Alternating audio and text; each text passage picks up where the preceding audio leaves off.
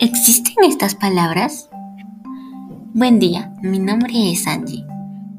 en el episodio de hoy les comentaré dos palabras que creíamos que no existían. Número 1. Dingo Londango.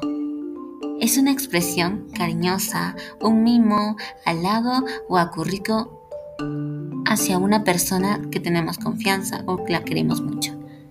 La palabra número 2. Balumbo es un objeto voluminoso pero ligero. Podemos tener en cuenta o como ejemplo un pliego de cartulina de microporoso, ya que este pliego es grande, es voluminoso, pero es ligero. Bueno, hasta aquí mis dos palabras y espero hayan entendido la, la especialidad de estas palabras. Gracias.